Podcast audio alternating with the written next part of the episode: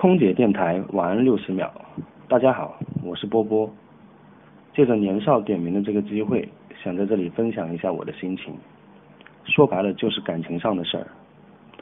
我们总是容易把宽容留给别人，却把最恶毒、最伤人的话留给自己最亲近的人。但其实有些话或者有些事是真的不能说、不能做的。你不知道这会对对方带来多大的伤痛。只想告诉大家，不要轻易的去犯这种错误，不要在气愤、悲伤的时候做任何决定，也不要在高兴的时候许下任何承诺。